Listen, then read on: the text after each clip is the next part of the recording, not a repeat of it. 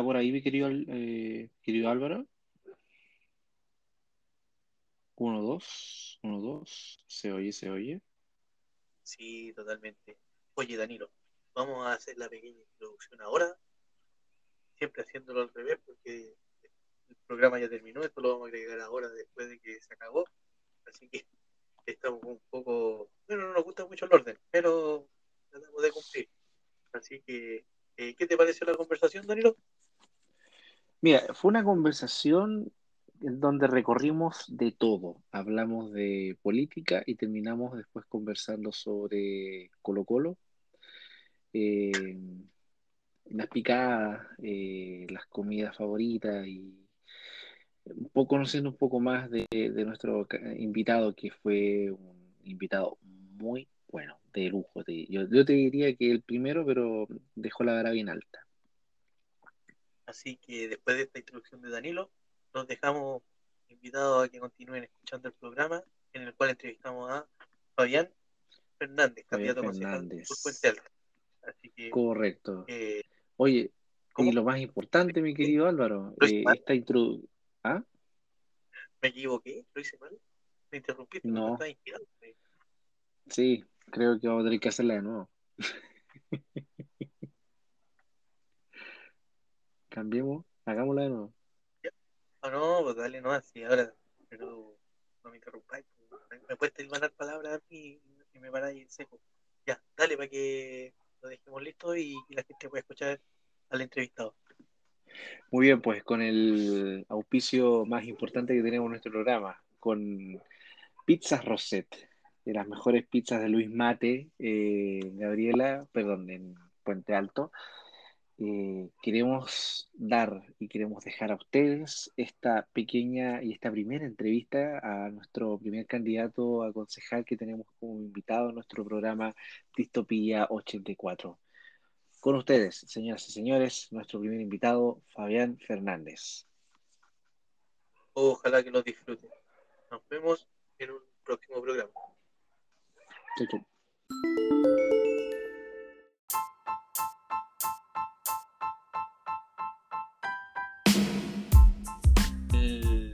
Inicio y le damos un cordial saludo a Fabián que nos acompaña esta noche. Hola Fabián, ¿cómo estás? Buenas noches, ¿cómo están Álvaro, Danilo? Muchas gracias. Para la gente que este de ti, Muchas gracias por la invitación. Oye, para la gente que, que esté escuchando este programa, eh, vamos a dar la fecha para que más o menos se ubiquen en el tiempo. Hoy es eh, 31 de diciembre, no?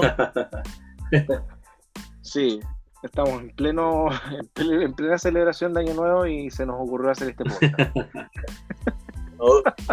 4 de febrero estamos aquí reunidos con Fabián. Oye, Fabián, gracias por aceptar la invitación. Eh, esperemos que este sea un, momento agradable. Probablemente en algún momento se va a, a comprar con nosotros otro panelista tenemos ahí algunas actividades que, queremos que, tú puedas realizar y que en el fondo la gente que escuche esto te conozca, o sea, más allá de, la persona política también, la persona humana, tus características, tus motivaciones, y para eso también está aquí Danilo eh, acompañándonos. Bueno, muchas gracias. Sí, eh, Ahí de hecho yo ya había hecho una pequeña presentación de Fabián, es muy fácil buscarlo porque es un hombre, digámoslo, que es un hombre que ha estado muy, pero muy presente en la vida política desde joven, es militante del Partido Socialista, en su carta de presentación en Twitter, de hecho lo tengo acá frente a mi computador, militante socialista, holístico, colocolino, compañero, libre pensador y puente altino y, es, y fue vicepresidente nacional de las juventudes del Partido Socialista. Sí. ¿Por cuánto tiempo? ¿Por cuánto tiempo fuiste vicepresidente nacional? Fui vicepresidente nacional de la Juventud Socialista de Chile del 2016 hasta el 2019, hace poquito. Genial, genial. O sea, estamos hablando ya de que desde las bases tenéis como una adherencia y también conocimiento respecto a cómo se, se está comportando un poco el tema social en nuestro país. Sí, tengo, creo, eh, una ventaja al respecto de que soy de Puente Alto, vivo en Puente Alto, soy de población y cuesta mucho eh, llegar a, espacios eh, de élite. Eh, yo soy muy crítico de, la política en general o de los espacios de poder, sean económicos o políticos. cuesta mucho penetrar esos, espacios para personas que son de estratos socioeconómicos bajos. por tanto, siempre acceden personas de la élite a los espacios de poder y cuesta bastante. Entonces, bueno, que, que he tenido la posibilidad de llegar a un espacio como una vicepresidencia nacional, eh, de una juventud política que tiene más de 9.000 jóvenes a nivel país, eh, no, no, es fácil. Eh, costó bastante ganarse el espacio. Y bueno, eso muchas veces se logra romper con, con trabajo en terreno, en las bases y por años. Oye, Fabián, tu profesión, la profesión de Fabián, al tiro, para poder entrar ya de lleno en, nuestra, en nuestro pequeño cuestionario. Actualmente estudiante de técnico en administración pública, estoy estudiando. Ya. Fabián, ¿y tu edad? 33 años. Dejé hace poquito. Y cuéntanos un poquito por qué. Cuéntanos un poquito por qué te postulas como concejal. Bueno, eh, como les decía, eh, mi trabajo tiene que ver un poco con, trabajo de base, con compañeros y compañeros. Eh, yo participo, eh, participé muchos años en la Juventud Socialista y con un grupo de compañeras y compañeros de la Juventud Socialista de Puente Alto hicimos un, planteamiento para poder optar a un cupo en una candidatura a concejal por acá por Puente Alto. Una, porque soy de acá de Puente Alto, la mayoría de los cabros y cabras con los que trabajo son de acá de Puente Alto. Al principio el Partido Socialista en Puente Alto no nos quería. Eh, nosotros teníamos tres candidaturas a concejal joven eh, de cinco cupos, porque eh, nuestro Partido Socialista va con el Partido por la Democracia, entonces como son 10 puestos a concejal, tú no puedes postular con una lista de más de 10 candidatos. Nosotros nos correspondía cinco, cinco candidatos y no nos querían. Nosotros teníamos tres candidatos jóvenes, a los jóvenes mucho más difícil poder pelear un espacio y con varios jóvenes compañeros y compañeros peleamos el cupo y con, los argumentos de la juventud socialista de en este minuto es que podemos competir. Eh, nos hicimos de un espacio. Oye, el Partido Socialista es histórico en Puente Alto, o sea, si nos pudierais contar un poco porque eh, durante mucho tiempo el Partido Socialista fue quien gobernó acá en esta comuna. Claro, sí, sí, con, con, algunos pros y contras. Eh, eh, yo soy crítico en parte de lo que fue la gestión de, de eh, no solamente porque le, entregó el municipio en bandeja a otros grupos políticos que no, eran de los principios y valores del socialismo democrático, eh, tenía algunas cosas buenas, sí, el caballero. Por ejemplo, una de esas es que él no cobraba el sueldo. Él no, no, no cobraba sueldo y él trabajaba en fondo gratis. Probablemente porque el tipo, el caballero, tenía eh, otro ingreso y, a lo mejor podía darse eh, esa ventaja porque, podía darse ese lujo. Eh, pero también tenía otras cosas, dicen algunos, bastante negativas, yo también soy crítico de ellas, es que él creía en una comuna a la antigua, una comuna rural, con muchos árboles. Ustedes, para que tengo que decirles, también son de buen tanto como yo y han vivido buen tanto desde chicos. Y, y, él quería una comuna a la rural. Y por tanto, el metro pudo haber llegado muchos años atrás, mucho antes de, que se realizó la obra, el año 2005, en el gobierno del presidente Ricardo Lago, eh, pudo haber llegado hasta acá, hacia Puente Alto, mucho antes. Y no llegó simplemente porque el caballero Rubilar, que era el alcalde en ese minuto, no, no estaba de acuerdo, no, no quiso dar los permisos eh, adecuados para que se pudieran realizar este tipo, este tipo de obras que hubieran beneficiado mucho antes a, a miles de personas. Entonces soy crítico de, ese sentido de, esa, gestión. Sí hay otras cosas que fueron positivas en el fondo en que el tipo no, no aceptaba ningún tipo de, prebenda, de negocios, que de repente eh, caen en esto algunos funcionarios y funcionarias municipales. Ahí está Contraloría permanentemente fiscalizando, hay personas que se han ido presos. Eh, ahora hace poco también han llegado algunas eh, informes de Contraloría respecto al municipio de Puente Alto y claro, haciendo observaciones que son bastante graves. Incluso Codina eh, pudo haber sido destituido eh, hace una semana en un consejo municipal. No fue destituido porque finalmente él tiene siete concejales que son de su partido político, que es Renovación Nacional. Eh, pero bueno, esa era la cosa buena que tenía Rubilar, que el tipo no aceptaba. Y cuando él descubrió incluso eh, sobre dos personas, una que era militante comunista y otra que era militante socialista, eh, que estaban haciendo chanchullo, el tipo los despidió y, entregó todos los antecedentes a la justicia y esas personas terminaron presas. Y eso uno de repente lo que valora y espera de las autoridades, que hagan lo que corresponde con, los recursos de los chilenos y las chilenas o de comunas eh, de bajo recursos como Puente Alto, con los recursos de los Puente Altinos no se puede jugar. Claro, oye, ahí contextualicemos un, poquito, porque el Consejo Municipal, ¿verdad? La cantidad de concejales de Puente Alto, ¿cuántos son? ¿Ocho? Son 10, son 10 en Puente Alto, eso es por la cantidad de, habitantes que, que, hay. Eh, yo creo que es poco para la cantidad de habitantes que hay, pero también un Consejo Municipal muy grande eh, es complejo. pero bueno, son 10 son, son diez, diez concejales que se eligen y lamentablemente no, no, es paritario, son paritarias las inscripciones, los partidos tienen que inscribir mitad hombres, mitad mujeres, eh, pero eh, en la electividad pueden ser 7, 8, 9 hombres y una mujer, o viceversa, 7, 8, 9 mujeres y un, hombre. Debiera ser paritario quizás. Ahora, ahora de esos 10, 7 son del mismo lado político que el actual el actual, claro, y eso se da porque se, se, compite por listas. Entonces, cuando una lista suma demasiados votos, eh, tú eh, arrastras a compañeros de tu lista, indistinto que hayan sacado uno, o dos o tres votos incluso.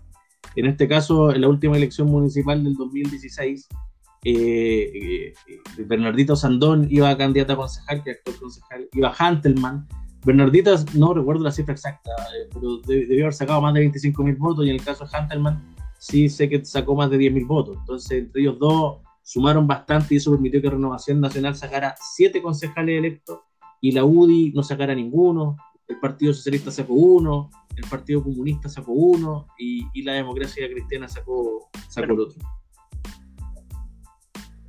Bueno, eh, eh, eso puede ser bastante perjudicial dentro de una gestión porque ¿cuál es la fiscalización si todos son de tu mismo partido? O sea, eh, la, labor del concejal claramente es estar viendo que las cosas se hagan de buena, de buena manera, que de forma legal, que, todo sea transparente, pero cuando tienes a más del, no sé, estamos hablando casi un 70, 80% del consejo a tu favor, o que rema para el mismo lado que tú, eh, se hace muy difícil la fiscalización. Ahora, eso de que Codina quizás pudo haber sido destituido, también es interesante porque esas cosas no, no llegan al común de la gente. Si, si tú quieres, te damos el espacio un poco para que lo expliques. Mira, hay, hay un, tema en particular que, es bastante complicado. Eh, los consejos municipales son generalmente abiertos al público. Ahí puede algún vecino con derecho a voz poder plantear alguna situación, algún dirigente vecinal, alguna organización social o comunitaria. Eh, por la situación pandemia, evidentemente eso es complejo no se puede. Eh, pero sí hay algunos municipios que sus consejos municipales eh, lo hacen público, es decir, a través de las redes sociales, lo transmiten. Y eso ayuda bastante que los vecinos y vecinos puedan estar permanentemente informados ellos mismos, sin que la de que a lo mejor algún día un concejal o el mismo alcalde les vaya a contar las gestiones de lo que hizo el último año, que de repente el papel aguanta bastante. Eh, entonces, yo, yo soy de que cree que hay que ser partidario de, que, se tiene que abrir más eh, la pelota para las vecinas y los vecinos, para que ellos puedan decidir estar informados. Y eso significa que no tiene que ser solamente que tú vayas a votar cada cuatro años y te vayan a contar una vez al año cuál fue el informe de, lo que hizo cada, cada cual en su gestión. No, tiene que ser abierto, sea por redes sociales, sea abierto al público cuando ojalá ya no estemos en esta situación de pandemia y las vecinas puedan estar permanentemente informados. E-, eso es clave. Y no cuesta nada más que hacer una transmisión. También ahí eh, es cosa de llegar y conectar. Ustedes que son jóvenes igual que yo, saben de que transmitir no, es muy caro y muy difícil. Así todos algunos municipios parece que gastan millones también en hacer transmisiones. Pero eh, debiera ser no tan complicado que 10 personas más eh, el alcalde, que son 11 las que forman verdad el consejo municipal, el alcalde más 10 concejales, y, probablemente los directores de, de, distintas áreas del municipio que van a contar su informe respecto a su área, ¿verdad? Eh, no, no, debiera ser difícil que ellos puedan estar transmitiendo en vivo y, se compra un buen equipo de audio nomás y se empieza a transmitir. ¿Qué cuesta tanto eso de darle información a los vecinos de manera permanente? Y de manera transparente. Oye, buena, ha sido una buena introducción. Vamos, pasemos al, a la primera sección, porque aquí voy a dejar a mi compañero Danilo para que, para que te haga la, esta, esta, eh, estas preguntas que son de rompehielo y que también vamos conociendo un poco más a ti como persona y candidato. ¿Te parece? O sea, primero que todo, Fabián, ¿está tomando algo, amigo, no? Porque nosotros acá, yo, yo tengo una cervecita, al menos como para pasar la. Está tomando calor de la noche. agüita, me encantaría tomar una cervecita. Tiene que bajar y interrumpir. no, está tomando agüita, ahora estoy tomando agüita. Dale. Pero, ¿qué me gusta eh, la cerveza. O sea, para serte franco, más el, el ron, el ron con bebida, eh, pero hace tiempo no tomo fuerte y eh, en los últimos años he tenido una tendencia más a, tomarme una cervecita eh, y, y, relax, una cervecita y era, una bien heladita. Blanca, negra, ron con, con morena. Ah, ah cerveza, cerveza rubia, rubia. Sí.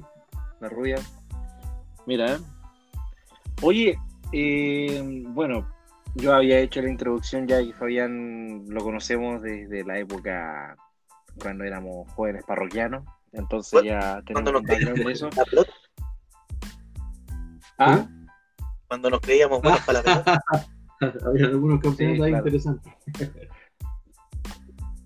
Sí, éramos todos deportistas en aquella época. ¿no? Pero yo quiero preguntarte. Muy antiguo, muy antiguo. ¿no? El Niumbri, Uy, brillo Team se llama. Era ni un brillo y después se transformó en ni un brillo Team. Era. Había nombres notables, estaba el de que no es matar. Oye, hay una talla que, también, que, hay, que hay equipos de los padres de, de, de, de, los matrimonios que participaban en, en, en, la iglesia. Se llamaban los, los viejos cracks, no se Claro. papá, papá, sí, Oye, hay una talla de un equipo ¿Ah? se llamaba, hay una talla de un equipo que se llama fecha libre. Entonces cada vez que a, uno le tocaba ver su fecha libre, no se presentaba, pues, y ganaron el campeonato por puros pocos. Interesante que lo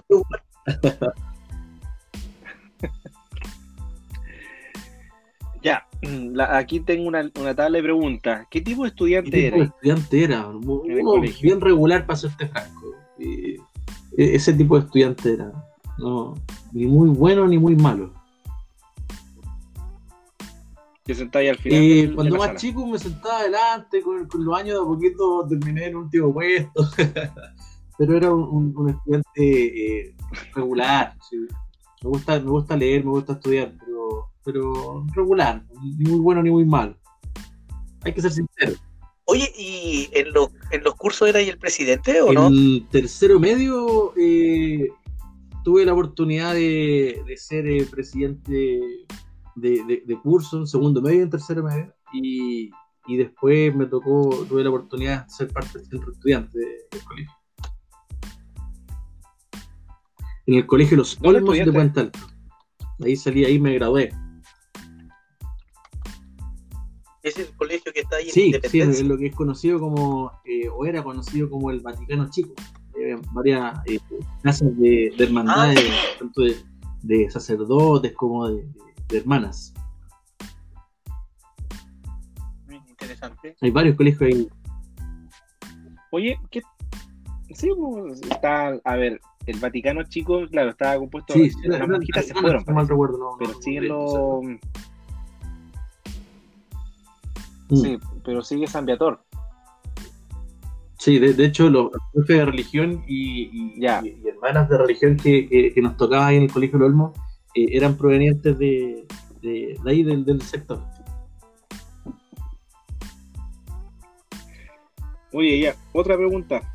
¿Cómo, ¿Cuál era tu apodo? o tus apodos. Eh, pero eh, uno más conocido, no sé si se acordarán ustedes, me decían el mono nieve. sí, yo me acuerdo. ¿Y por qué? No, guardo que, que, me gusta una pero es que yo me vestía de negro, joven rockero, metalero, y justo andaba con, con una bufanda blanca, muy blanca. Y ahí, eh, eh, no, no me acuerdo quién fue, cantaba así, cantaba en la parroquia, cantaba en la iglesia, un papa parece que fue, eh, me puso mono, mono de nieve, O sea, que hay un weón que se llamara, o sea, un, perdón, un muchacho de la parroquia que le, le dijeran el Papa. Y que más encima a ti te apoda el mono de nieve, le dicen, o sea, el Papa te apodó mono de nieve. Te bautizó prácticamente. Pero hasta el día de hoy algunos se acuerdan de mí dicen el mono de nieve. ¿Cómo está el mono de nieve? Oye, pero eh, esta cuestión de los apodos igual es divertido porque hay apodos que son que te marcan toda la vida y que no son bastante. uno no hay, hay, uno, hay uno que, que, no me gusta tanto y eh, eh, me afectaba. no, no, lo voy a decir, que no lo digáis. Eh, que pusieron el regalón de la olla. No me gustaba ah, comer, la verdad. Y ahora andando un poco desordenado. Te, te encontraste entonces con. Te encontraste con tu pana, ahí está Danilo, el regalón de la olla también. Sí, también el regalón de la olla. Hasta el día de hoy, pues. Sí, el regalón de la olla me pusieron acá en, te comprendo. la población donde vivo. Cuando jugaban la pelota y se picaban de repente ahí los, amigos, amigas a jugar ahí, eh, el regalón de la olla. Oye, buena. Dale, ¿Y seguí jugando a la pelota? ¿Tenía algún deporte? Me gusta jugar a la pelota, pero para serte franco tengo bastante tirado el grupo de, de futbolitos. Los chiquillos siguen jugando después de que se abrieron las canchas campo en Talto y en algunas comunas. Eh, han retomado. Yo no, no, no, no, he vuelto a jugar desde eh, previo a la pandemia, por ahí por, por, enero, febrero del 2020.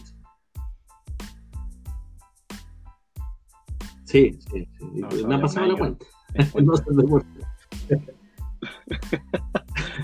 A todos nos ha pasado, así que estamos en las mismas. Ya, otra pregunta. Eh, ¿Invierno o eh, verano? Estoy entre otoño e invierno, la verdad. Verano por mucho calor, los perritos sufren bastante y el invierno hay muchas personas en situación de calle, entonces no, no me gusta. Me quedo con otoño y, primavera. ya. Eh, completo italiano. rápida favorita. completo italiano.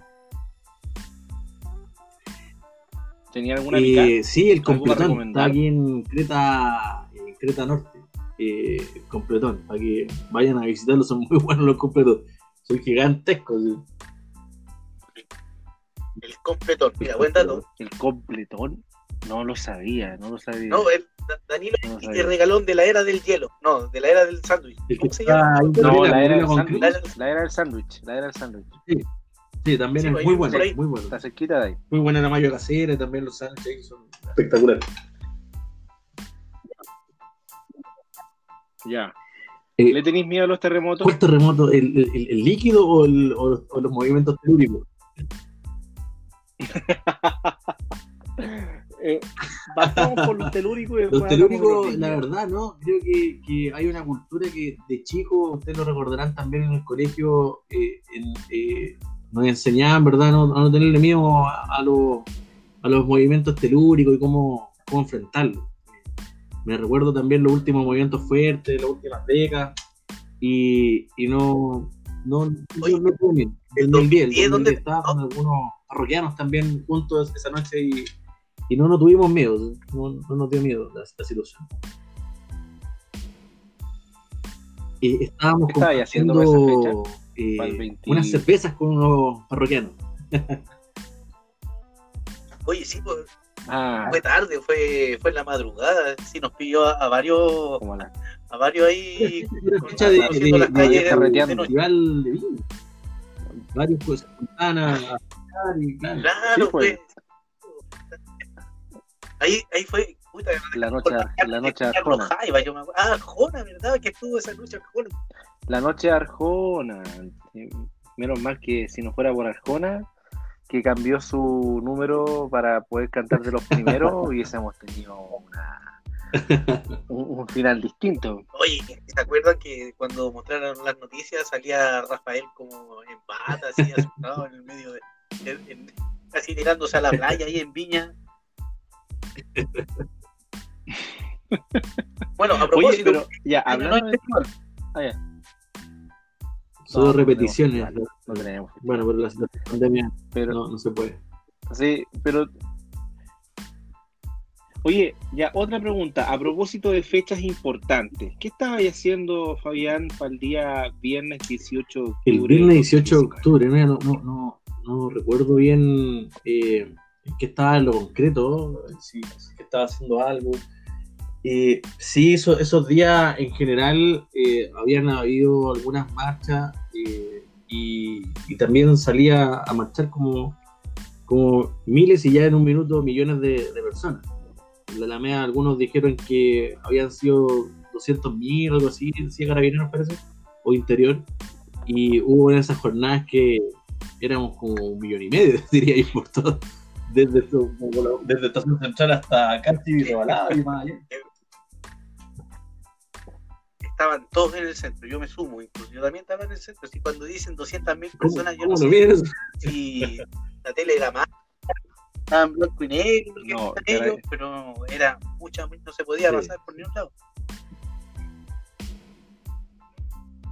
Pero no, te pilló entonces complicado con el, claro, tránsito. Volver, volver a como, complicado, de hecho, muchas de las jornadas, porque eh, ya estaba en verdad todo esto el tema del toque queda, incluso en una ocasión eh, estábamos marchando y no tenía cómo volver. Y, y, se me complicó venirme a Puente Alto y ya me, me pilló el toque de queda. Y por Portugal, con la Alameda, habían ya militares y eh, nos salieron persiguiendo a varios cabros que ahí andaban y tuvimos que correr, correr como locos porque no llegara un balazo, porque estaba complicado, ya habían habido muertos, ¿verdad? En distintas regiones, también acá en la región metropolitana.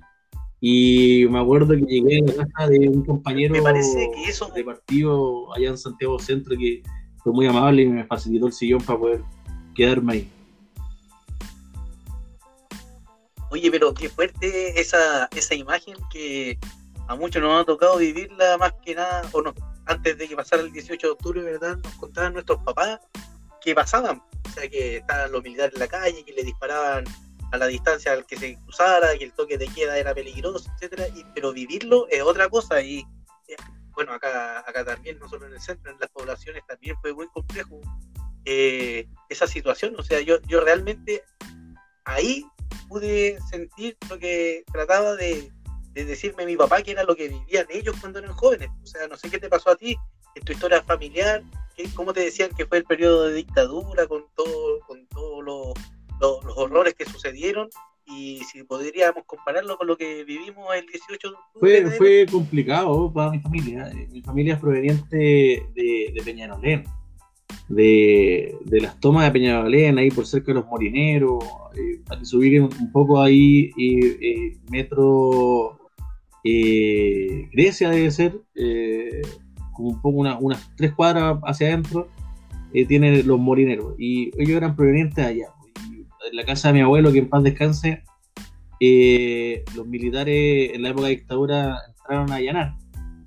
En la casa de mi abuelo recibieron algunas cosas que se le entregaba a algunas personas que querían combatir de manera legítima, por cierto, lo que era la dictadura, esta dictadura cruel y cívico-militar. Eh, y incluso hubo un allanamiento. Eh, a mí siempre mi, padre y mis tíos y tías me, cuentan que yo y mis primos no debiéramos haber nacido en realidad porque tuvieron fuera de que en ese allanamiento no mataran a varios de, mi familia, si es que no a todos, porque ellos habían recibido un cargamento que había pedido unos vecinos que eran militantes de algunos partidos de izquierda de la época, que por la situación de la, de la dictadura, ¿verdad?, Era, se transformaron en partidos ilegales, y para combatir, ¿verdad?, habían recibido algunos tipos de cosas eh, para poder combatir, ¿verdad?, en las poblaciones eh, al aplastante Estado que estaba ahí comportándose de manera aplastante, matando pobladores, dirigentes sociales, políticos, y a ellos les tocó vivir esa realidad dura. Y, bueno, mi familia, para serte franco, no, no son muy calladitos, les gusta eh, pelear contra lo que es injusto, y mi papá es bien peleador, pues entonces también mi hermano me cuenta historia, ellos después arrendaron en distintas comunas, ¿verdad? Eh, con el transcurso de los años, y mi papá le echaba las pantalones a los milicos cara raja nomás, pues recibía de repente personas que estaban arrancando de, los, de los milicos en la casa y los recibía nomás, algunos llegaban heridos y mi papá salía a echarle espantar a los milicos. Tuvo bastante suerte, la verdad, mi, viejo. Pero claro, mi familia la, pasó mal. Como miles de familias también, por cierto. ¿Y esto le, le trajo algún, alguna vuelta de, sí, memoria, sí, mira, eh, algo, yo me enojé mucho con mi familia en lo que es la última parte del 2019 y el 2020. A veces dicen que no hay que aguantar los problemas que hay. Yo prefiero ser un tipo abierto y honesto. Me molesté porque mi familia tuvo mucho miedo, de verdad, mi familia tiritaba esos días eh, del 2019, del fin del 2019. Ellos me quemaron varios libros y, credenciales. Yo, yo llevo más de 15 años participando en el Partido Socialista y en la Juventud Socialista. Eh, he sido central nacional de la Juventud Socialista, eh, he sido central nacional del Partido Socialista, he dirigido la mesa, vicepresidente nacional de la Juventud Socialista. Y cuando tenemos comité cental, a ti te acreditan y te entregan una, una, acreditación, ¿verdad? Que dice el cargo tuyo. Y, y, y, con eso tú tienes derecho no solamente a vos, también derecho a otros. Y yo tengo muchas de esas cosas que las guardo recuerdo de instancias que, que, viví. Eh, y, y, mi familia, la verdad, las cosas me, me, quemó entre libros y cosas que para mí eran importantes, eh, pero igual tuve que entenderlo. Eh, el, miedo, ¿verdad?, al recordar, o sea, mi hermana tiritaba. ¿sí? Eh, mis papás también tenían mucho miedo, no querían que yo siguiera metido en política porque nos podía pasar algo. Y, que había la posibilidad, hubieron compañeros y compañeros de distintos partidos de izquierda, hoy en día hay partidos de izquierda nuevos también, que cara raja Carabineros fue y se metió a sus departamentos en Santiago Centro, por ejemplo, en poblaciones de Peñalolén, también de Tanto, se metieron a sus casas y los sacaron.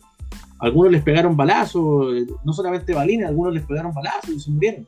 Entonces, eh, claro que estaba latente de que pudiera eh, imponerse ¿verdad? la visión dura. No hay que olvidar nunca, nunca, que el presidente de la República, Sebastián Piñera, eh, le declaró la guerra al pueblo.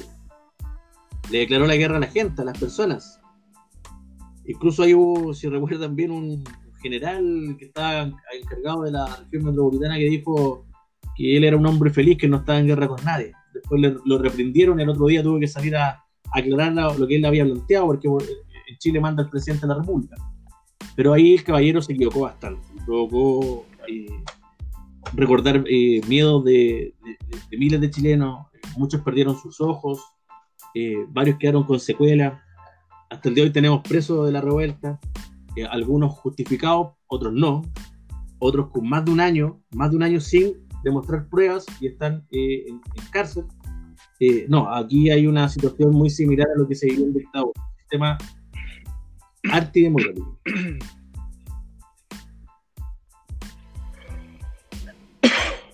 Avancemos, Danilo, vamos. Oye, sí, no, no, sí, en este sentido igual da, un pie muy interesante para poder seguir hablando respecto al, a los presos de la revuelta. Eh, ¿Qué te parece lo que se ha levantado en estos, durante estos, estas semanas con respecto a, generar un posible, llamamos, llamémoslo indulto o una acción respecto a los que están todavía presos precisamente después del 18 de octubre. ¿Cómo lo veis tú también, que tú has estado también conociendo con las bases, con la experiencia que te ha tocado también a través del partido, también a través de lo que te ha tocado vivir en este caso como también parte bueno la, de la militancia socialista como también no me cae duda lo vi la militancia de la democracia cristiana eh, del partido comunista de los partidos nuevos que, que, hay hoy en día del Frente Amplio como Revolución Democrática Común entre otros partidos muchos de ellos estuvieron ahí presentes de manera permanente facilitando eh, compañeros y compañeros que, que, son abogados para que puedan asesorar a, chiquillas y chiquillos que que sufrieron, ¿verdad?, estos vejámenes de, de, este eh, sistema, ¿verdad?, de este Estado que se estaba comportando eh, de una manera muy violenta con, las personas. Y eh, yo creo que de alguna u otra manera hubo presencia y sigue habiéndola. distintas comunidades están ayudando a los chiquillos, siguen habiendo, siguen entiendo más de 90 personas que están en una situación eh, de, cárcel, cuando no lo amerita porque han pasado más de un año eh, y, la fiscalía no, no, ha entregado las pruebas adecuadas, carabineros tampoco, eh, hicieron muy mal los procedimientos, por tanto, estas personas están de alguna manera, de manera irregular, privadas de libertad. Incluso no se entiende cuando en algunos otros casos algunas personas les dan, ¿cómo se dice esto?, de prisión preventiva y pueden estar en su domicilio, ¿verdad? O tienen ciertas restricciones a lo mejor nocturnas.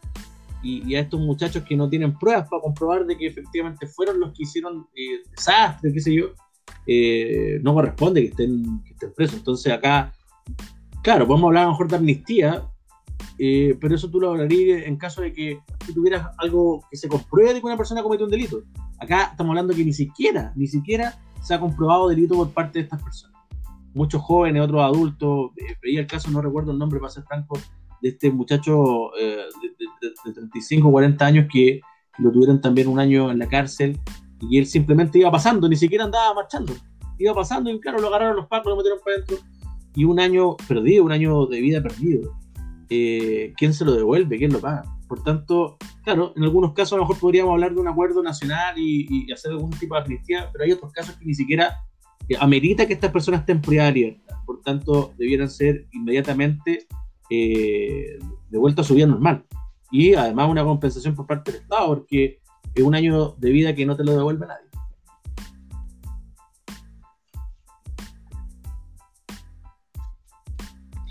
Oye, entrando ya en tierra, ya esto voy yo para que entendamos un poco, ya hemos hablado mucho respecto a estas preguntas, pero con esta yo quiero coronar un poco este espacio. Paula Narváez. ¿Lavín o Jadwe? Paula claro, es que no, no, en realidad, mira, eh, Lavín y Jadwe, ambos ahí se, han declarado un poco socialdemócratas, escuchado. Eh, bueno, Lavín, todos conocen su historia, eh, de esos jóvenes que ahí recibieron la bendición del dictador. Eh, no, su evolución es difícil creerla. Y, bueno, por cierto que no votaría por él. Y si me pregunté Navino Jadwe fuera la, segunda vuelta, por cierto, yo votaría por, por Pero yo tengo una candidata presidencial que es Paula Narváez, que, que fue ministra en el gobierno, el segundo gobierno de es una gran dirigente, mujer, está comprometida con darle a Chile, volverlo a su, su sitial, sobre todo a nivel internacional. ¿Sí? dentro de tu partido, dentro de tu partido, claro, está Paula Narváez, ¿verdad? Como ya candidata eh, o precandidata ya, ya finiquitado, eso zanjado, ¿verdad?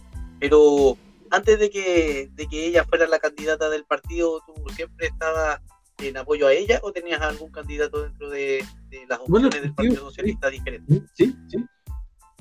O sea, igual, igual quiero. Déjame, déjame, hacer, déjame hacer una pequeña. Antes de que responda el Fabián. El Fabián hablaba de la bendición del dictador. Ya. O sea, yo, yo, yo igual comprendo el, espacio y, no, no, quiero. Igual quiero polemizar un poco, pero desde los márgenes también de, de esto. Todo, en, el, escenario político sabemos perfectamente que como ungidos, ungidos de alguna forma, más allá de todo, quien, quien lo bendiga o no.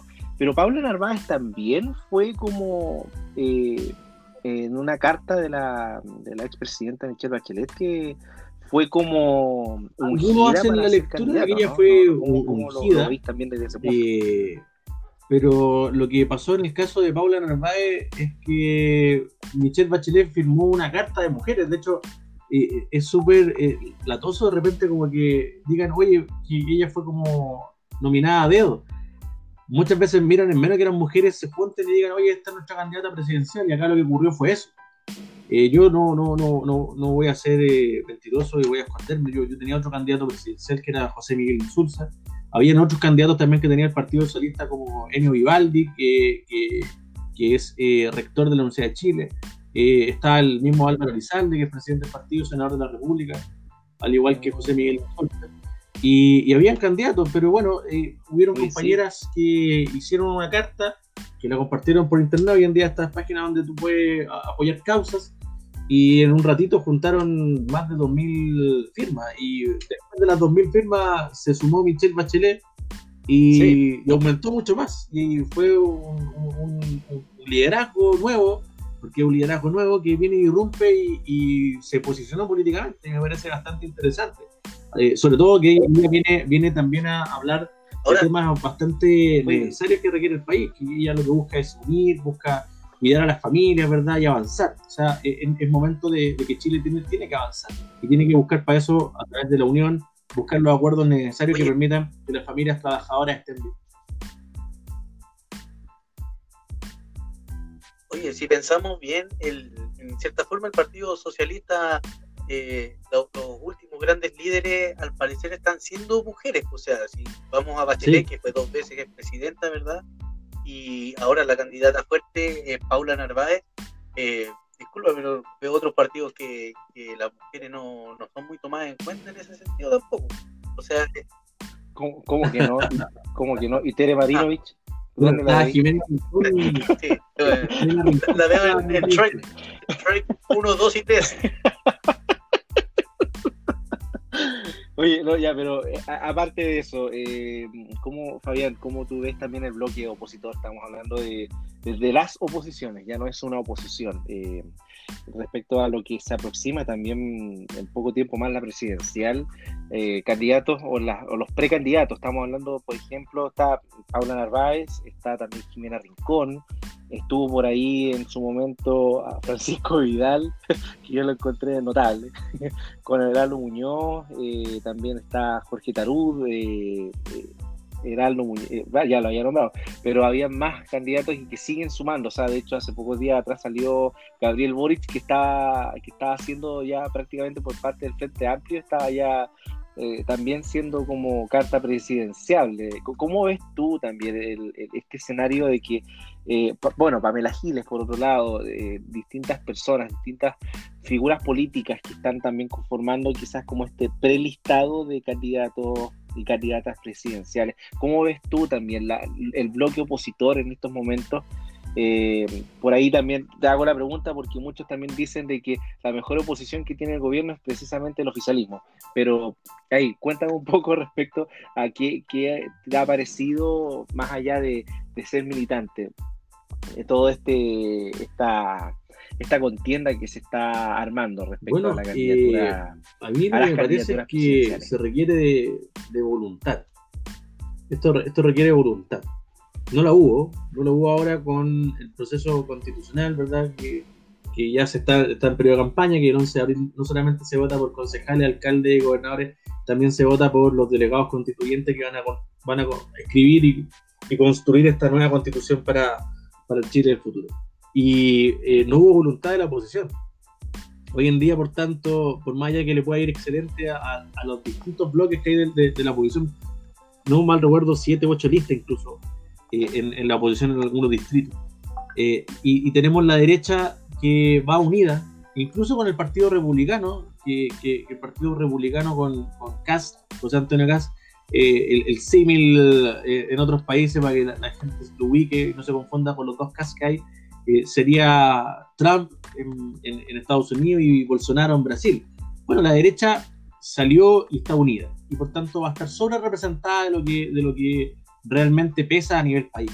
Y eso es peligroso. O sea, lo vimos con un presidente que hablaba de democracia, de que hablaba que eh, en, el plebiscito del 88 fue a votar eh, por la democracia, y, y, mira el comportamiento que tuvo en 2019.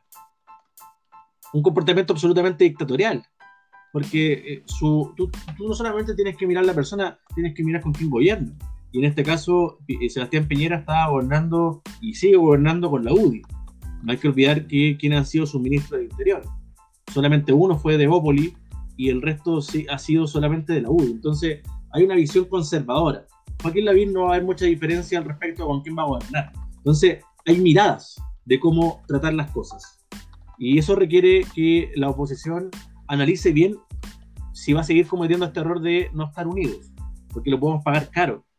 Yo, a mí no me cabe ninguna duda que un gobierno distinto, un gobierno más humano, un gobierno de centro izquierda, un gobierno progresista, hubiera actuado distinto en el año 2019. Todos hablan del tema de, de, de, esta crisis, este estallido social, y muchos se olvidan de conversar cuáles fueron eh, los orígenes de este estallido social. Primero, la profunda desigualdad. Segundo, eh, para los que tienen bastante conocimiento de economía, en Chile la mayoría de los economistas son de derecha, hasta ellos mismos lo dicen, y Sebastián Piñera cometió errores en hacer recorte eh, de fondos públicos, ¿verdad?, del fisco en materias de educación y salud. Eso mermó, eso dolió, porque además más encima a la, a familia, a los trabajadores se les estaba pagando muy poco, no estaba aumentando el sueldo mínimo y, tampoco es que suba tanto. Y además te suben 30 pesos eh, el pasaje. ¿Y que tuviste un estallido social? La gente lo siente. Y encima con, con tono burlesco fue creciendo. Esto, esto partió a principios de octubre y la gente se empezó a molestar. Esto no prendió, eran algunas de las frases. Eh, frases como eh, no, vayan no, vayan, no, vayan, a hacer eh, Claro, las flores están, más baratas. A, a, los cefar, a los consultores. Sí. Entonces, le, metiste una gente en el poto a la gente, la gente se molestó, se encabronó. Ya estaba encabronada porque hay una crisis política e institucional que viene arrastrada de años, de décadas, y se estaba profundizando. Eh, y por tanto, le, generaste que existiera esta, esta explosión social.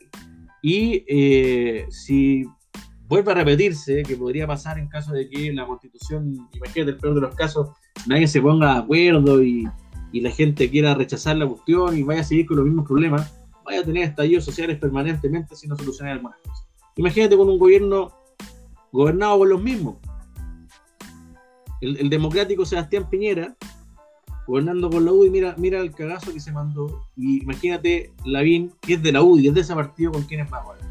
Entonces, la oposición tiene que tener un poquito más de, voluntad, de, pensar en el país, de pensar en las familias, que las que sufren cuando hay represión son las familias de, las poblaciones, son las que más son afectadas, son los cabros que más fueron afectados ahora, que perdieron sus ojos, que están en la cárcel, que, que los golpeaban en, la calle, hasta incluso llegando a sus casas, los, carabineros iban y, y, le sacaban la cresta entre algunos militares. Por eso también muchos militares renunciaron. Entonces, bueno, eh, tiene que haber voluntad de la oposición. Hay hartos candidatos presidenciales y enhorabuena. Me parece muy bien que esté Gabriel Boric, es un buen elemento, una mirada a futuro de un cabro joven. Podría estar a lo mejor Alberto Mayor, que, fue en su minuto candidato presidencial y, también es un tipo bastante inteligente y estadista y que puede aportar. Está la Paula Narváez, que es un liderazgo que viene a irrumpir, es mujer, eh, eh, es alguien nueva en la política que, viene a aportar, ella está enfocada en, en las familias trabajadoras, en buscar acuerdos y en salir adelante, que es lo que todos quieren hacer. La Jimena Rincón, también de la centro izquierda de la democracia cristiana, una mujer también que se impuso en la elección de primarias que tuvo eh, la democracia cristiana para elegir su, candidatura presidencial.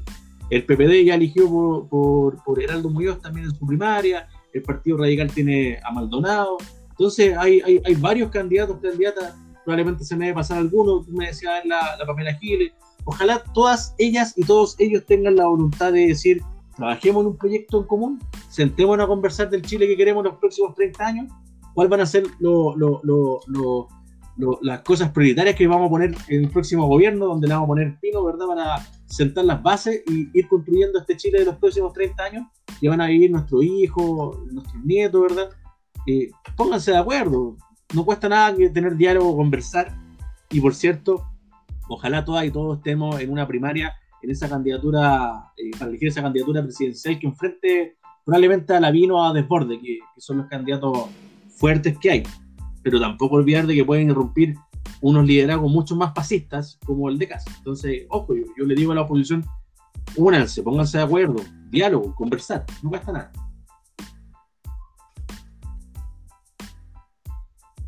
Un, buen sueño, en ese sentido, sí, o sea, igual es súper bueno. De, hecho, me da pie para poder hacerte esta siguiente pregunta respecto a la, al Chile que creo.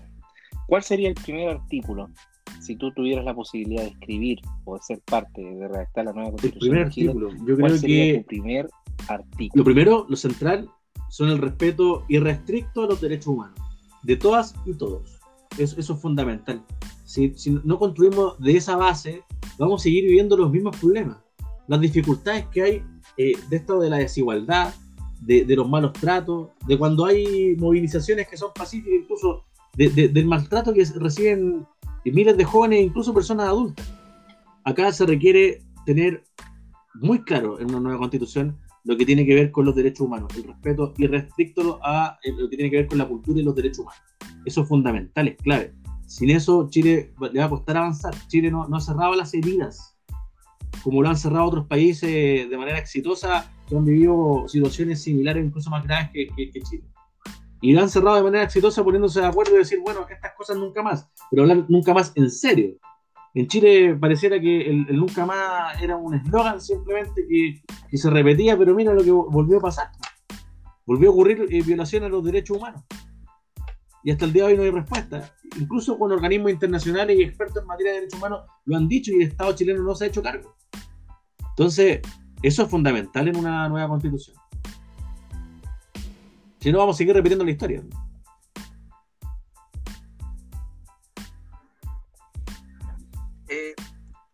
Vamos, eh, me, toca, ¿no? Álvaro. Danilo hace más, Danilo más profundo que yo en las preguntas, ¿eh? pero bueno, me toca la farándula. Oye, eh, vamos viendo. ¿Banda ah, de rock o eh, Pero eh, rock principalmente, Los Prisioneros. ¿Los Prisioneros? Oye, y otra pregunta que también es para que la gente te conozca un poco. ¿Cuáles son tus barrios acá de Puente Alto? Mira, yo soy de acá de la población Villa Gabriela que está por acá por entre Porvenir, ¿verdad? E, entre Ejército Libertador y, Creta, y Creta Norte. Eh, es una villa que está desde el año 84 acá. Eh, he vivido toda mi vida acá. Mis barrios favoritos son sus alrededores, principalmente, que es donde yo he hecho mi vida. De chico jugué la pelota no solamente en la calle, en canchas, ¿verdad? De distintas partes de acá de la comuna. Íbamos de partido en partido, me acuerdo con, con, con mis amigos y, también eh, su alrededor. Aquí también por lo mismo conocí el tema de participar en, instancias sociales, por eso llegué a, la iglesia, participé en la capilla de la Sagrada Familia de Nazaret, ahí me vinculé con, con las hermanas, ¿verdad?, de la Sagrada Familia de Nazaret, con la hermana Cherito, entre otras, otras hermanas que habían en la época, y, me vinculé mucho con el Puente Alto, con conocer la realidad del Puente Alto muchas veces las personas se quedan en, su burbuja y no, no, conocen más allá. A mí la iglesia me permitió conocer eh, otras realidades, otras personas, otros amigos, otras amigas, eh, ampliar el horizonte eh, de, chico. Entonces, eh, me encanta aguantar, me encantan sus barrios, sus poblaciones, los amigos, los conocidos, pasarlo bien, jugar a la pelota. me encanta la Villa Gabriela donde vivo, me siento súper cómodo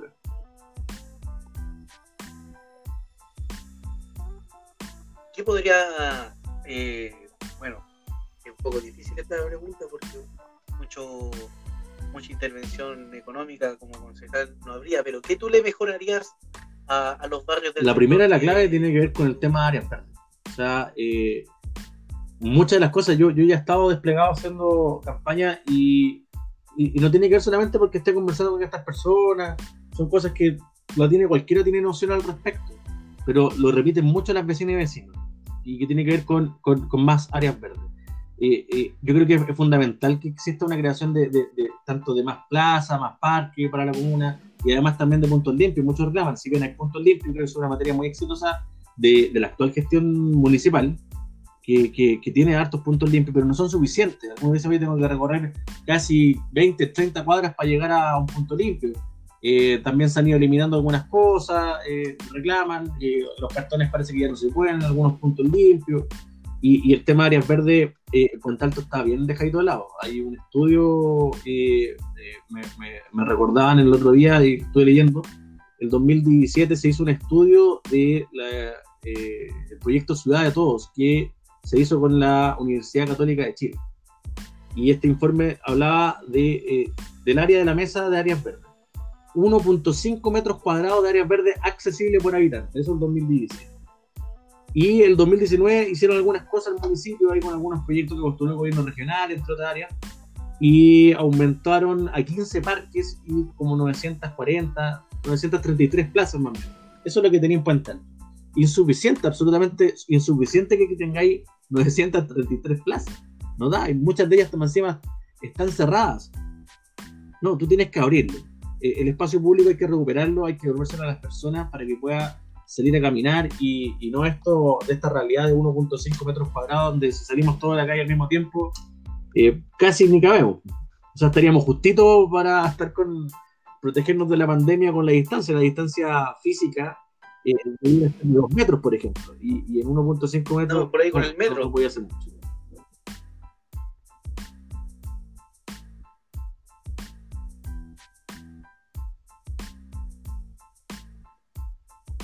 Sí, sí. Álvaro, ¿más preguntas? Sí. Te escuchamos fuerte y claro. Eh, sí, algo pasó. Oye, eh, bueno, vamos a ir ir avanzando un poco, eh, eh, no sé si te va a complicar esta pregunta, pero puede ser internacional, puede ser nacional tu respuesta. Eh, y nos explica un poquito por qué, pero sí, ¿tienes sí, algún sí, amor platónico? Eh, soy de Channel. No sé si lo ubican a Soy de Channel. ¿Ya? ¿Nos puedes contar? Una actriz. Sí. Ah, Esto de 500 días para olvidarte. Tiene distintos tipos de traducciones. eh, el título de esa película.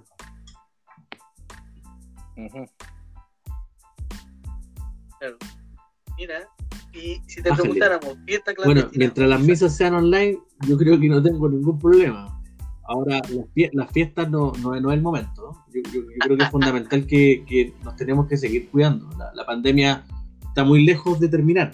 De hecho, los cálculos nos indican que de aquí al 2024 recién podríamos eliminar el virus del COVID-19.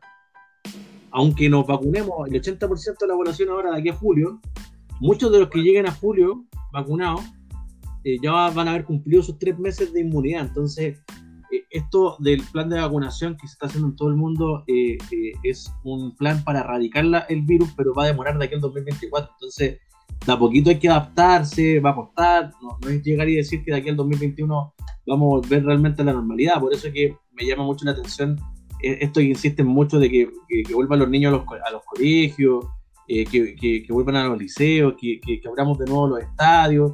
Eh, yo creo que es el momento, son los, los- que son los enfermos crónicos, los- los enfermos severos, los adultos mayores, los que se llevan la peor parte de la pandemia. Incluso el grupo de 40 a 60 años también se ha visto bastante perjudicado con el tema del virus, muchos fallecidos. Y por tanto hay que tomar conciencia, esto no ha terminado. Por tanto, por eso, si me preguntáis por qué esta clandestina misa, yo creo que eh, mientras la misa sea online y las fiestas no, todavía no es el momento de, de hacer fiestas en la noche, no, no da, no da. Te, te vaya a aumentar muchos casos. Y, y por más allá de que Chile, a diferencia de otros países, tiene buena infraestructura de, de salud, eh, de primaria principalmente, no, no da, no da. Lo, lo vivimos ya el año pasado. Está claro que, que se podría volver a repetir con una alza de contagio.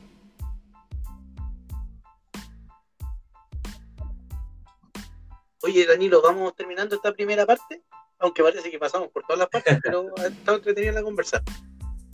Hemos pasado ya por todas las partes. pues, mira ya cuánto tiempo llevamos. Pobre Fabián, después se nos va No, a estamos, estamos en el tiempo, no te preocupes.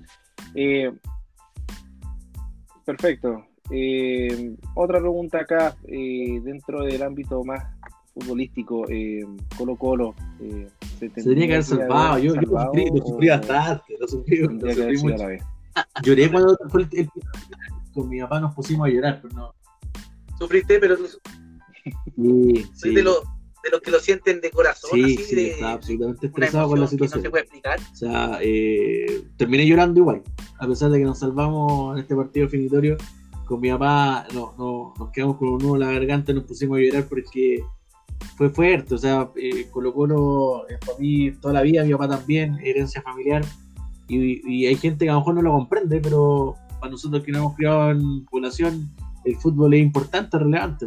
A veces nos da la alegría, a veces el pan duro se, se pone con un pan urgente el otro día cuando gana tu equipo de fútbol, sea cual sea sea el Colo, sea la U, sea la Católica, sea Tricolor de Paine, cualquier equipo eh, que te llene y que tú querías, lo amáis, ¿verdad? Si gana, te alegra, te alegra el día siguiente. La vida se te hace más llevadera. Y cuando pierde, mira. por cierto, nos da una pena. Se, se me ocurrió. Se me ocurrió otra pregunta de, de as- de estas que estamos haciendo blanco y negro. Mira, eh, ¿Cuál? ¿el Jupa o Luis Mate Larraín? ¿Juventud Puente Alto o Luis Mate? ¿Cuál Me de suena más el Juventud Puente Alta. Ese me te suena, suena más, más? para serte franco.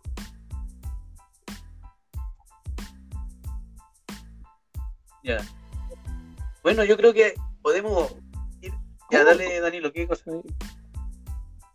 Yo creo que falta. No, que a propósito de eh, esto, mira, ¿cómo veis tú el del tema de cuando abrió el tema de la cuarentena, eh, ya parecía superado y, y hemos ido subiendo de fase. Se abrieron las canchas. eh, me acuerdo con, con unos amigos acá fuimos a buscar canchas y estaban todas pedidas. nos dijeron, hay hora para dos semanas más. Eh, fuimos a buscar a la Florida cancha, que también estaba en la misma situación que Guantánamo, y por tanto podía ir a buscar cancha allá.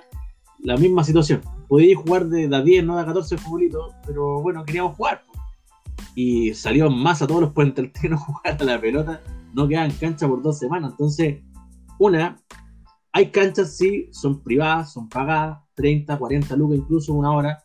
Eh, faltan canchas. Hay canchas, por cierto, municipal. Eh, tienes, por ejemplo, la que está ahí en el Laurita Vicuña. Tienes por acá, por ejemplo, el Libertador. Tienes como 5 o 6. Son insuficientes y son engorrosas para pedir horas. Tenéis que pedir por internet y, tenéis que prácticamente poner el root de todos los que van a jugar a la pelota en vez de facilitar a lo mejor solamente un encargado. Eh, es un poco complejo. Hay que abrir más espacio para el deporte y de calidad y que sean gratuitos. Eh, eso es positivo. Y eso va ligado también al tema del área verde, como tú también puedes hacer un proyecto integrador.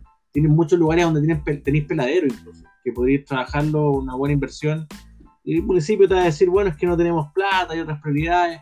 Eh, esa es una mala excusa, porque hoy en día tú tienes distintos fondos del Ministerio del Deporte, tienes de fondos de INJU, tienes fondos que tiene el gobierno regional, que son incluso a veces eh, de gran escala, millonarios, ¿verdad? Como va a ser un proyecto de gran envergadura. Y para eso lo único que tú necesitas es un buen equipo de SECPLA, de Secretaría de Planificación Municipal. Y en lo particular un equipo técnico, que tenga arquitecto, ingeniero, sociólogo, ¿verdad? Y entre otras disciplinas que puedan ir a buscar los fondos donde están, hacer la presentación del proyecto, corregirlo si es que hay que hacerlo y pelear hasta el final hasta ganarse los fondos. Por tanto, podría hacerlo y podría llevar a cabo muchos proyectos más y, al parecer son, un poquito flojitos ahí con, con esa materia.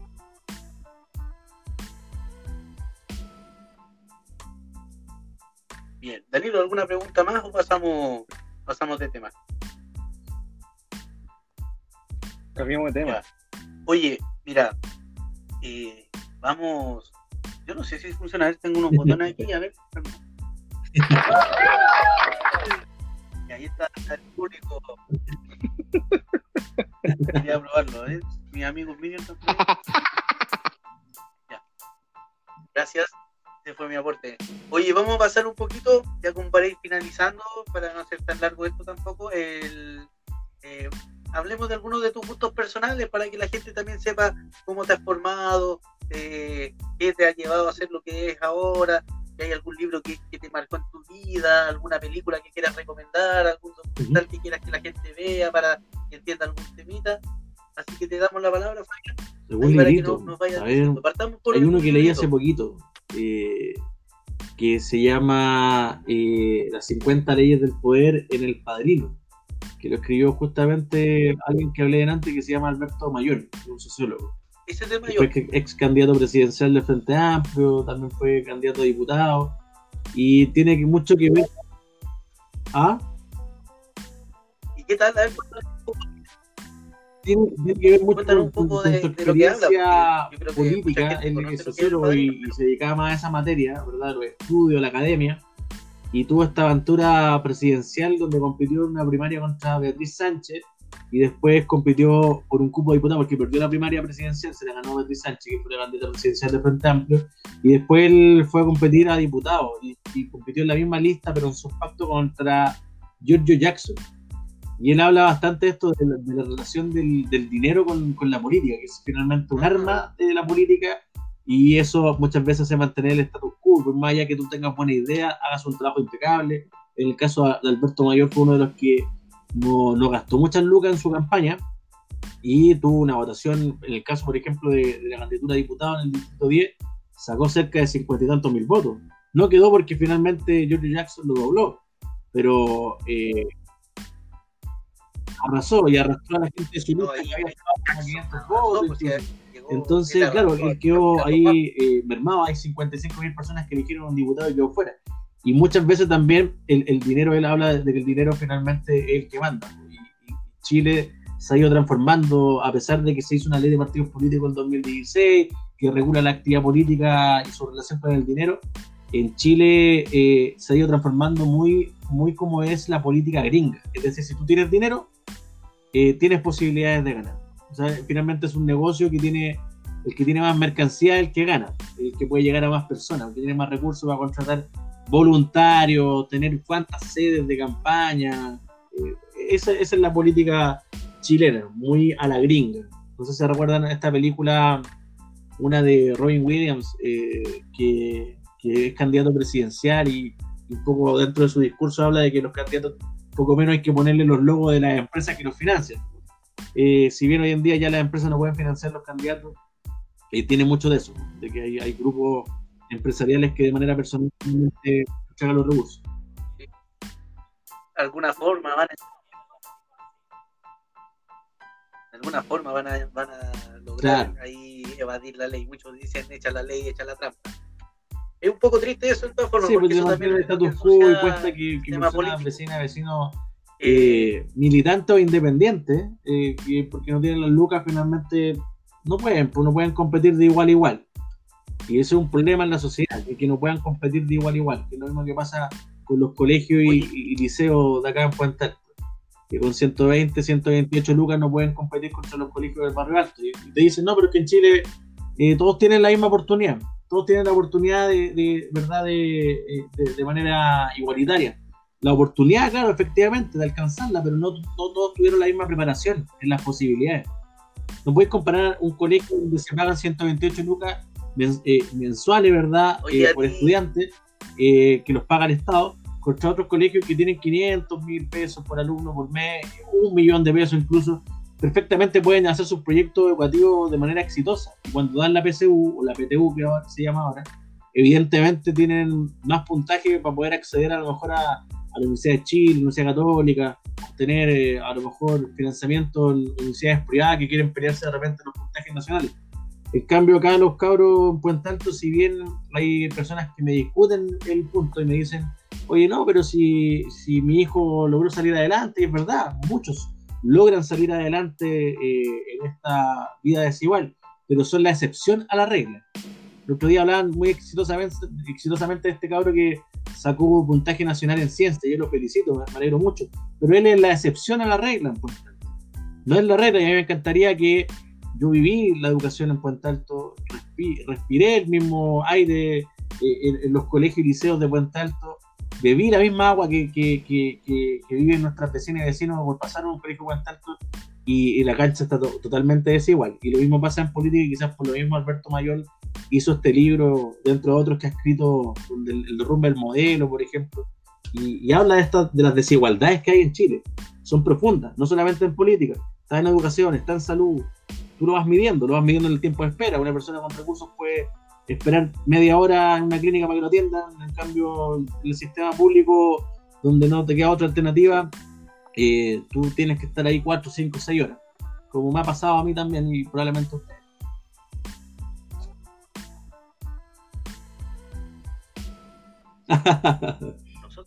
yo he tenido suerte, parece que he esperado como 3 horas nomás. Oye, y bueno, te ha afectado un poco porque hay, hay un tema en estos momentos con todo lo que está sucediendo eh, socialmente donde los partidos están muy desprestigiados generalmente hay gente que te recomienda o, le hace campaña a que la gente vaya por los candidatos independientes. Ha pasado mucho con la constitución, ahora con las elecciones también de, de alcaldes y concejales, pero a ti en la calle, como cuando estás ahí con la gente, ¿qué te dicen? ¿Te, afecta pertenecer a un partido político? ¿Tienes que volver a convencerlos, volver a enamorarlos sobre seguir ideas claras de un partido político en desmedro de la independencia? Yo creo que sí la hay. ¿O tú no ves que haya una pasado, me han hablado de personas que no, no, quieren nada con los partidos políticos, están cansados y uno lo entiende. Y lo entiende porque hay una crisis eh, política, no solamente partidaria de los partidos, que, a veces dejan mucho que decir. Hay una crisis institucional y democrática que se viene arrastrando de, años. Entonces, tú tienes que buscar formas de darle cabida a las demandas de las personas. Y eso significa crear nueva institucionalidad. O sea, Chile está muy atrás en que no innove con la tecnología, por ejemplo, para poder que las personas puedan a realizar sus trámites o eh, plantear sus demandas o, sus reclamos, sus problemáticas del día a día. Y por tanto, eh, hay dejado que pasen los años y no buscar formas de darle cabida a las demandas a las personas para poder trabajarlas y darle una eventual solución. Cuando no ocurre esto, las personas tienden a desconfiar de los políticos, eh, de las autoridades, porque no encuentran solución a sus problemas. Por tanto, yo entiendo la bronca entiendo la bronca de las personas, de que no, no, no se solucionen finalmente sus problemas. Y hay claramente una bronca contra los partidos políticos. Ahora, yo le diría a las personas, por cierto, eh, yo nunca he gobernado, nunca he trabajado en, un gobierno, eh, incluso siendo militante del Partido Socialista, nunca he estado trabajando en un gobierno central, eh, nunca he sido concejal, nunca he sido alcalde, ni diputado, ni senador. Y por tanto no soy de la lid política, soy un vecino de acá, Alto, que vive en la población de la Villa Gabriela Mistral, acá en Gabriela Poniente. Y, al igual como muchos independientes, hay también algunos militantes que nos cuesta eh, juntar lucas. Y mira, a lo mejor capaz que con esto algunos piensen que estoy haciendo publicidad a un candidato, pero no. Leí el otro día en el portal Puente Alto de un cabro que, que, está rifando su auto. Está rifando el auto para poder financiar su campaña a constituyente acá en el Distrito 12, el va independiente. Y mira la realidad que tiene que, que vivir. ¿Por qué? Porque finalmente el fisco no le entrega los suficientes recursos como para poder competir.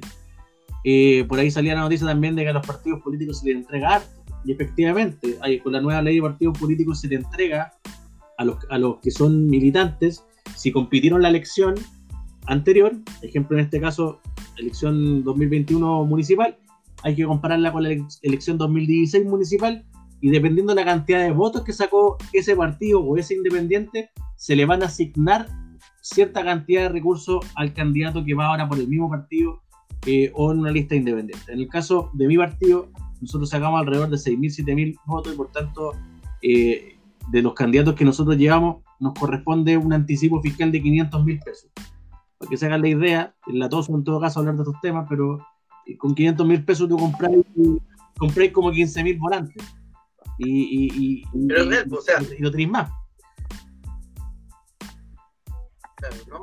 O sea, y el caso de los independientes, o personas que, o partidos nuevos, partidos políticos nuevos e independientes que vienen por primera vez a competir en un cargo, eh, en este caso, por ejemplo, el de los constituyentes, como es una elección similar a la de diputados, eh, ellos pueden, que son partidos nuevos, ¿verdad? Independientes, pueden acceder a anticipo fiscal, sí pueden acceder al anticipo fiscal, y por tanto va a ser igual a los recursos que recibió eh, el partido que sacó menos votos o la lista que sacó menos votos en la última elección.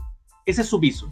En el caso de este chico, yo creo que le van a dar algo así de 300 mil pesos porque la lista que sacó menos votos es lo que sacó, sacó muy pocos votos y eso se multiplica por 0,02 eh, la UEF y ahí se hace un cálculo, cálculo y es muy poca la plata que te. Entonces, para hacerte franco, con 500 lucas, 200 lucas, tú no podías hacer mucho. Eh, en mi caso, yo también estoy haciendo una rifa eh, que, eh, con donaciones. Mi, mi, campaña es mucho de autogestión, de personas que, por ejemplo, se, han puesto con, con lucas, se han puesto con una silla, se han puesto con una mesa para que tengamos nuestras reuniones, otro que trajo su, su notebook para que trabajemos. La rifa misma, ya hicimos como 130 lucas, con eso nos va a alcanzar para comprar algunas cosas. Eh, mucho de esto lo que hemos hecho y no tenemos más. Y, y, lo demás, sé que Oye, si hubiera eh, gente voy a gastar en más cosas, va a depender de mi calidad de ciudadano para poder acceder a un crédito y endeudarme. Y poder hacer una campaña adecuada. Porque son caras las campañas, lamentablemente. Oye, Fabián, Lo puede hacer a través de aportes. que quisiera colaborar, ¿cómo lo hace? Y en aportes.cervel.cl uno accede y elige la elección. O sea, primero tiene que registrarse. Porque en Chile, por la ley de partidos políticos, eh, lo que se evita es que cualquier persona que a lo mejor eh, tenga recursos turbios eh, evite y no lo haga. Entonces tiene que estar registrado la persona que te va a donar. Eso es lo primero que tiene que hacer, para evitar que sea una empresa la que esté donando. Entonces, se hace a través de aportes.server.cl, se registra la persona, elige el tipo de elección, alcalde, constituyente, ¿verdad? concejal, gobernador, y luego tiene que poner el nombre completo del candidato, que en mi caso es Fabián Alfredo Fernández Redondo, y ahí puede hacer eh, eh, el aporte. Nosotros ya a partir del lunes vamos a hacer una, una campaña de, de, llamar a donar eh, y, ojalá las personas puedan ayudarnos con, lo que sea, 100 pesos, 200 pesos, una campaña bastante austera, eh, de mucho de autogestión, del boca a boca. Eh, no tenemos aportes millonarios, ni tanto del partido político al cual pertenezco, ni tampoco, tampoco tengo aportes millonarios de empresarios. eh, tengo aporte el final de amigos, amigas, eh, conocidos que nos quieren colaborar con una luquita, dos luquitas, y con eso estamos viendo qué es lo que podemos, lo que podemos hacer. Pero no, no, no, no, no tengo mucho, mucho aporte, incluso yo soy candidato de la Juventud Socialista de Puente y gracias a la Juventud Socialista de Puente que, hoy en día puedo competir. y la Juventud Socialista no, tiene fondos, a diferencia de los partidos grandes que son los que tienen los recursos. Entonces nosotros dependemos de que la JS Puente Alto, la Juventud Socialista de Chile, le pida verdad al partido al que pertenece, si es que le puede dar alguna colaboración a los candidatos a concejal jóvenes. Entonces, la tengo difícil, la tengo difícil porque estoy compitiendo contra la ley económica, contra la ley política, contra todo. Pues soy un vecino más finalmente que está ahí peleando por, un espacio en la concejalía.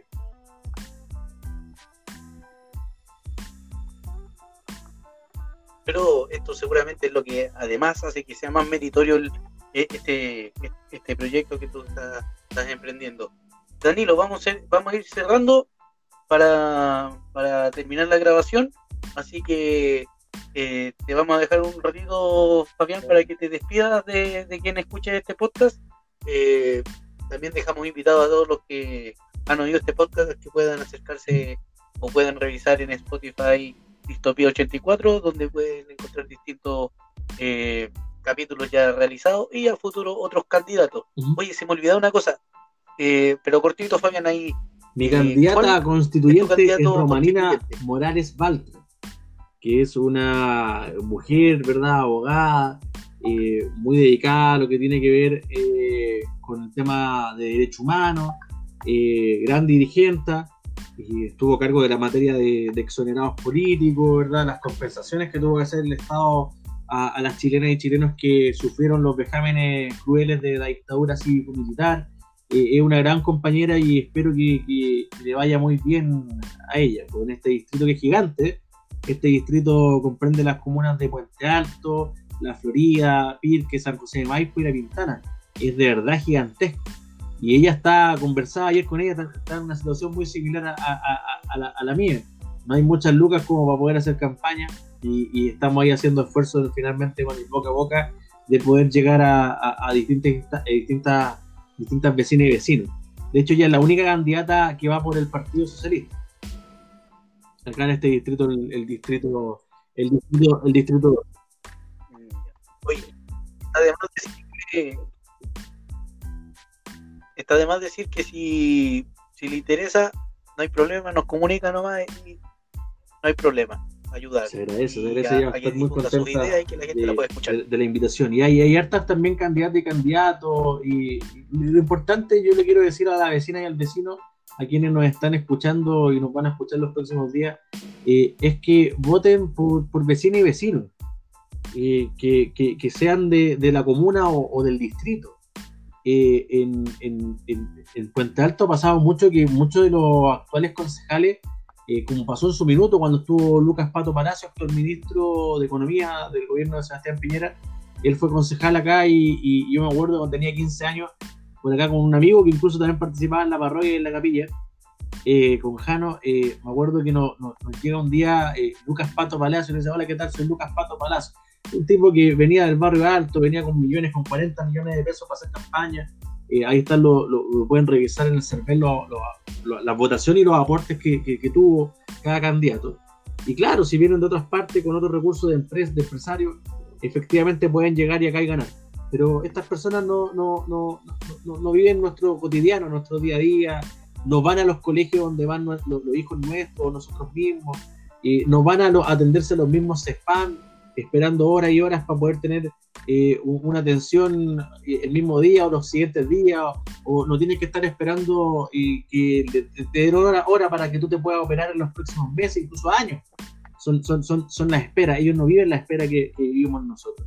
Ellos no respiran el mismo aire, no beben la misma agua que bebemos nosotros, y por tanto yo invito a, a las vecinas y vecinos a que voten por candidatos de la comuna en la elección municipal, por candidatos del distrito, eh, en la constituyente y qué mejor que personas que viven lo que vivimos nosotros y nosotras, indistinto de su ideología política, sea izquierda o derecha, le guste Colo Colo, la U, la Católica, yo creo que es bueno que las vecinas y vecinos pongan ojo con eso. Es importante que elijan a uno de, a uno de nosotros, una de nosotras, indistinto si son de izquierda o derecha, elijan a un vecino.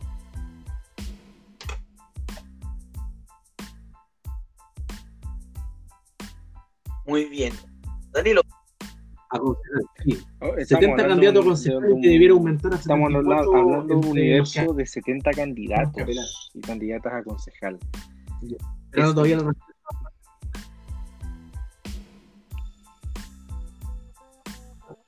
Ya, estamos hablando ya 74 candidatos para 11, para 10 vacantes.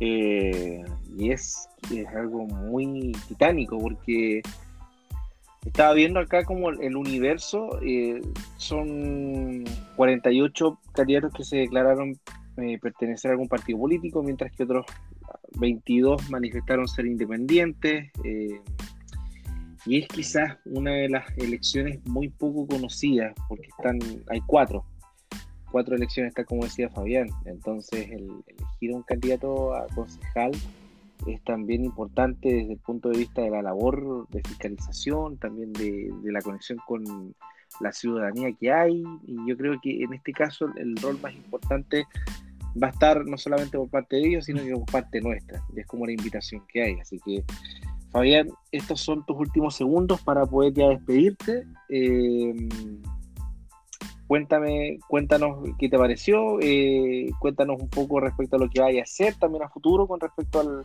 a la candidatura, eh, dónde te podemos ubicar para poder así ya poner en sintonía a todas las personas que escuchen este capítulo y puedan quiero seguirte o buscar más de tus ideas. Se supone que personas como yo no, no van a este tipo de elecciones yo no nací en, el seno de una familia millonaria, ni de la elite política. Mi, padre salió a trabajar a los 13 años para ayudar a, su mamá y sus tres hermanos. Mi mamá también después de estudiar de pequeña para realizar labores domésticas.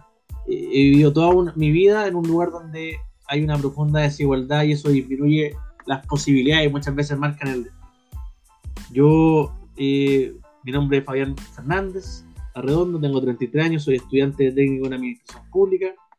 Eh, he trabajado en paque, reponedor, en call center, en programas de participación ciudadana, en el taller de mi padre, eh, de mi papá, arreglando máquinas de coser. Eh, he trabajado con jóvenes, no solamente en la política, con lo que ya muchos saben, que en la Juventud Socialista de Chile, sino también a nivel social, como lo hice en, la parroquia, en la capilla. Eh, participé mucho con la hermana de la Sagrada Familia de Nazaret. Eh, con el tiempo después entré en política que me parecía insuficiente esto de la ayuda social, que me encanta, que nunca he renunciado a eso, eh, pero seguí buscando un espacio que no fuera necesariamente vertical. Muchas veces la solidaridad es vertical, sino que espacios de solidaridad horizontales de construcción. Y así tuve la oportunidad cuando estuve en el Colegio de Olmo de de estar en la Revolución Pingüina del, del 2006 y luchar por una educación pública y gratuita. Y, por eso eh, a mí me cabe preguntar, después de tantos años que han pasado, que para quién ha cambiado Puente Alto. Y ahí es cuando uno, al hacer la reflexión, se da cuenta que, es cada día más complicado salir adelante para las familias trabajadoras, como la mía. Cada vez están más caros los arriendos, los dividendos, los recursos de salud son insuficientes, la educación tiene una brecha tremenda en desigualdad entre un colegio del barrio alto y uno acá de Puente Alto, sea liceo o colegio público. Las jubilaciones no alcanzan para vivir, los salarios no suben lo suficiente para vivir bien. Y todo esto se agrava con la pandemia. Entonces está claro que los cambios y las soluciones no están construidas para, para nosotras y nosotros, para las personas que vivimos acá en Puente Alto. Y por ello nosotros nos, nos merecemos a alguien que nos defienda. Y por eso es importante que busquemos la forma de luchar por un Puente Alto en donde las familias trabajadoras sean el centro las familias trabajadoras puedan permitirse un futuro mejor. Yo por eso me postulo al Consejo Municipal. Y esta carrera, que pueden criticar mucho, ah, la carrera política de una persona. Bueno, mi carrera va de la gente común contra el dinero. Yo no tengo el dinero. Tengo solamente mis vecinas y mis vecinos y estamos construyendo un proyecto colectivo. Y nosotros nos comprometemos a hacer planteamientos de empoderamiento, de empoderamiento territorial. ¿Esto qué quiere decir? que si yo soy concejal, no voy a entrar yo solamente al municipio, vamos a entrar con las vecinas y vecinos. Y por eso es que nosotros nos comprometemos a levantar un proyecto que se llama Puente Alto Pina, donde las personas van a poder acceder a través de una página web, de una aplicación, van a poder también, probablemente en caso que no tengan estos medios de comunicación permanente que vamos a crear, ¿verdad? Como Puente Alto Pina, a través de la página web y una aplicación eh, a través de asambleas territoriales, donde van a poder manifestar su opinión y su decisión, y por tanto van a incidir en la opinión y en la decisión que dé este concejal en el Consejo Municipal. La mejor manera de no estar cooptado por los partidos políticos y no estar cooptado por, por, lo, por la élite eh, eh, política y económica es que tú entregues tu labor a las vecinas y vecinos. Y nuestro plan de trabajo incluye esto que se llama el Puente Alto Pina, donde cada vecino y vecino va a poder incidir en lo que el concejal va a plantear en el, en el Consejo Municipal. Tenemos que profundizar, profundizar la democracia. Esa es la clave, Danilo, Álvaro. Eh, hay que profundizar la democracia, abrir los espacios y que las personas decidan. Eso es fundamental, eso es clave.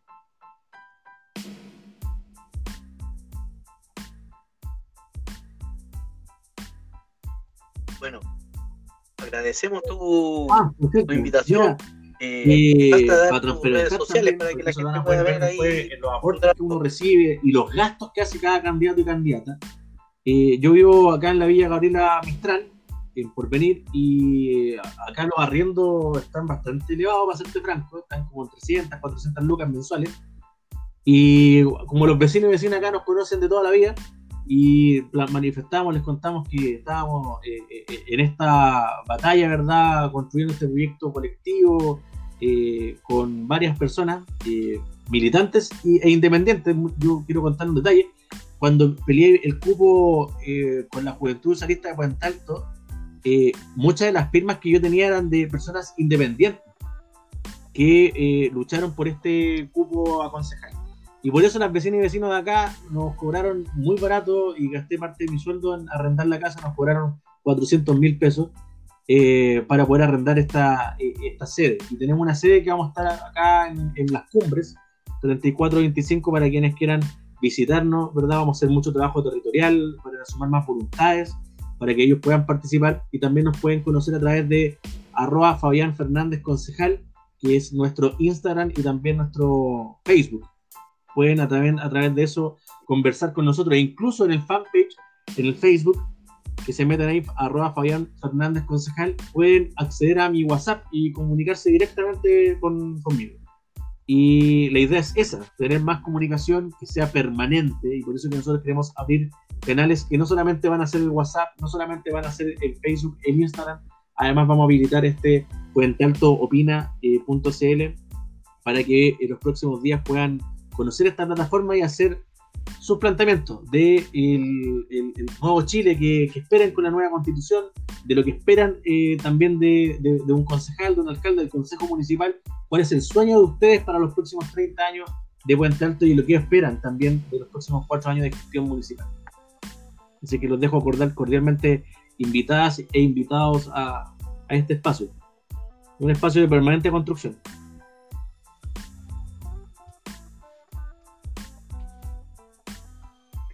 Muchas gracias. Eh, le cedo la palabra a Danilo para que se despida. Pues. Por mi parte también agradezco a la gente que escuche esto y que nos siga. Ahí Danilo nos va a dar los detalles. Sí, sí, lo más importante es eh, la primera conversación que tenemos con uno de los candidatos a concejal. Estamos ya terminando este, este pequeño espacio en el que hemos conversado. Aún así falta temas, pero bueno. Y ahí por lo menos ustedes van a poder escuchar.